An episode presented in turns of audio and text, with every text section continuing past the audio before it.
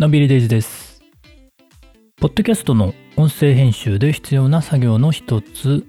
推奨ラウドネスの値に揃える音声編集についてお話しします。ラウドネスというのは知覚音量とも言いまして、まあどれぐらいの音量に聞こえるか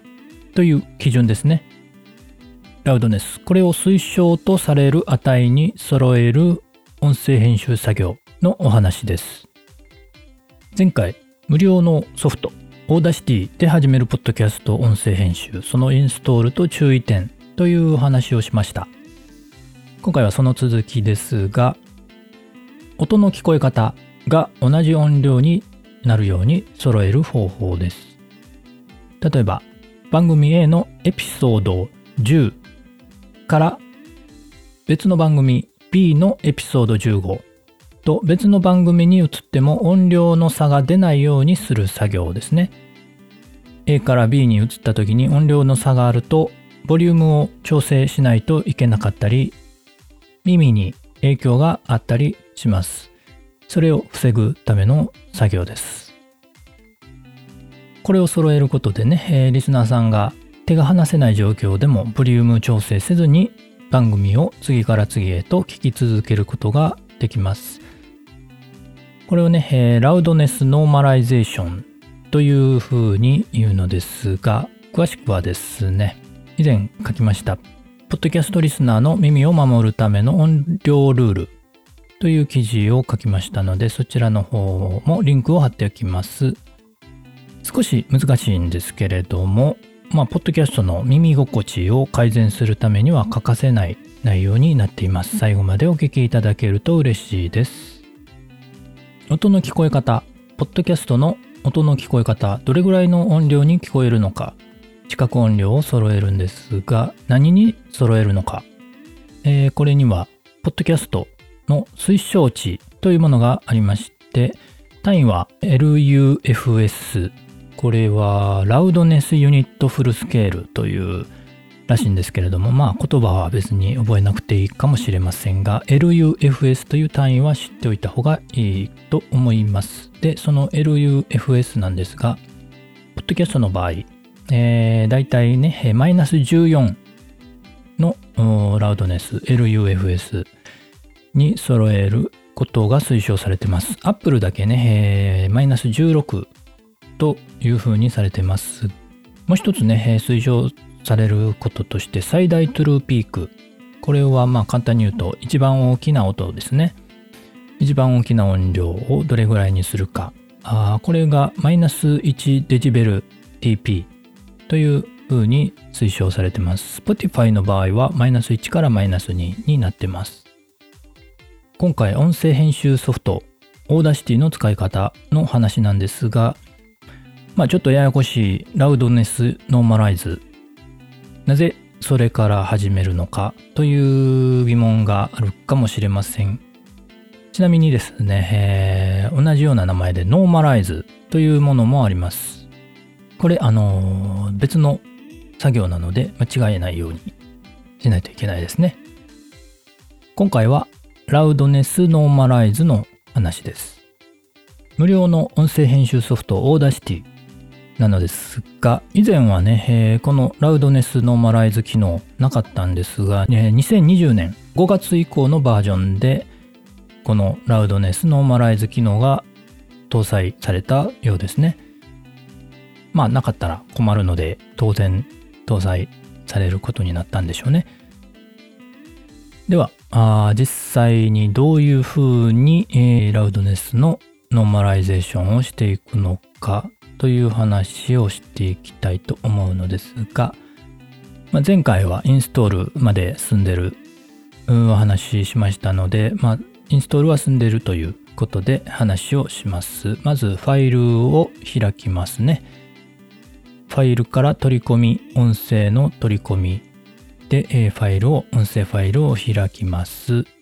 これね、えちょっと図が見えないと分かりにくいので、またね、ブログの方に、え画像を貼ったもの、記事を投稿しますので、そちらの方も合わせて見ていただけると分かりやすくなると思います。で、取り込んだファイルなんですけれども、今回もね、取り込んだファイルは、アンカーのスマホマイクで収録した音声ファイルです。なので、かなり小さい音量になってます。どれぐらい小さいかというと、データ調べてみると、ラウドネスがマイナス 32LUFS になってます。推奨値がマイナス14なので、かなり小さいなと。だいぶ大きくしてあげないといけないなというぐらいのレベルですね。で、最大の音量がマイナス17デシベルになってます。これは推奨がマイナス1なので、こちらもだいぶ小さいなという感じですね。これをラウドネスノーマライゼーションで、えー、大きくしてあげるわけですけれども、どこにあるかというと、エフェクトのところにあります。メニューのエフェクトの真ん中あたりですかね、えー、ラウドネスノーマライズというのがあります。その上の、ちょっと上の方にノーマライズだけのものもあるんですけれども、これは今回は使いません。実際はね、え、ノーマライズしてからラウドネスノーマライズするんだと思いますけれども、今回はラウドネスノーマライズを使います。ラウドネスノーマライズを開くと設定する箇所があって、ここ LUFS を設定するところがあるので、ここをマイナス14にしておきます。で、一応ね、プレビューすることができるみたいで、プレビューボタンを押してみると、上にレベルメーターがあって、まあ0を超えていないかなということを確認するのかな？それが確認できますね。えー、で、問題なければ OK ボタンで決定します。すると、だいぶ大きくなりました。まあ当然なんですけれども、マイナス32ぐらいだったのかね、えー、だいぶ大きくなって、波形が太くなりましたね。まあその分、ノイズの部分ね、無音の部分もちょっと波形が見えるようになったということは、ノイズが増えてきたんじゃないかなと。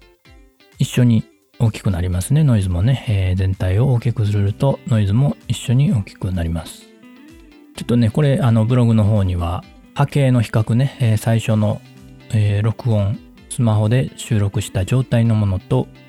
ラウドネス、ノーマライズして音量を上げたもの、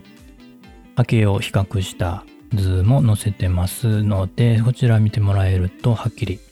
違いがわかるかなと思います。これでね、えー、ポッドキャストとしての推奨とされる音量になりました。でね、どれぐらいの数値になってるのかちょっと確認するために書き出してみます。まあ何でもいいんですけれども、とりあえず WAV 形式、WAV 形式で書き出します。で、これ、あの、振幅ね、データどれぐらいの大きさになったか確認するのが、オーダシティでできるのかどうかちょっと私にはわからなかったので、オーディションの方で、Adobe のオーディションの方で、えー、データ調べました。すると、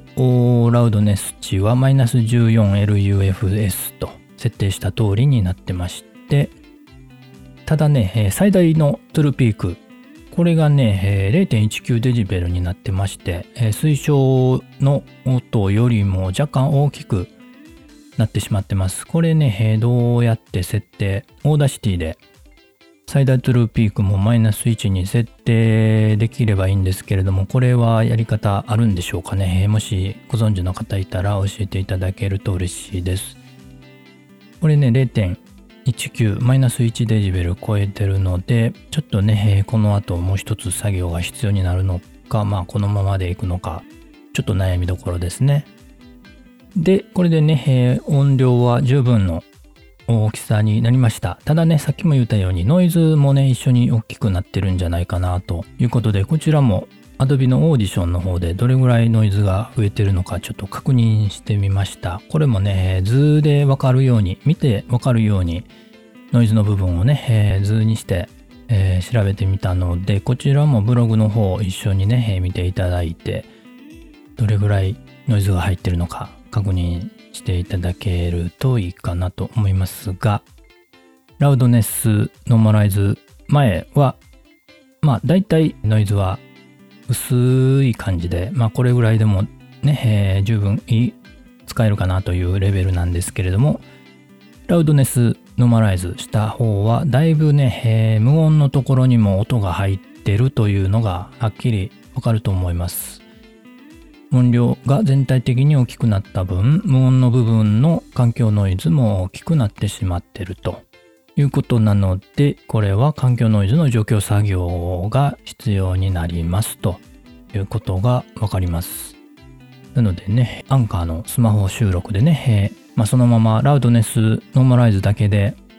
ね、アップロードできたらよかったんですが、まあちょっともう一つの作業ね、えー、環境ノイズの除去も必要だなということが分かりました。今回はね、えー、まあここまでの話です。ラウドネスのノーマライズの作業までのお話ですが、まあ次回はまたね、えー、 Audacity での環境ノイズの除去についてもお話ししていけたらなと思っています。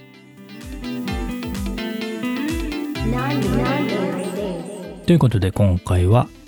番組ごとの音の聞こえ方が同じ音量になるように揃えるラウドネスノーマライズを無料音声編集ソフト Audacity で作業する方法をお話ししました。画像付きのね、解説、ブログの方で掲載しますので、そちらの方も一緒に見ていただけると嬉しいです。今回の配信が役に立ったという方、今後も聞いてみたいという方はフォローしていただけると嬉しいです。感想やメッセージはお便りフォーム、Twitter、 note のコメントでお待ちしています。今日も元気に楽しく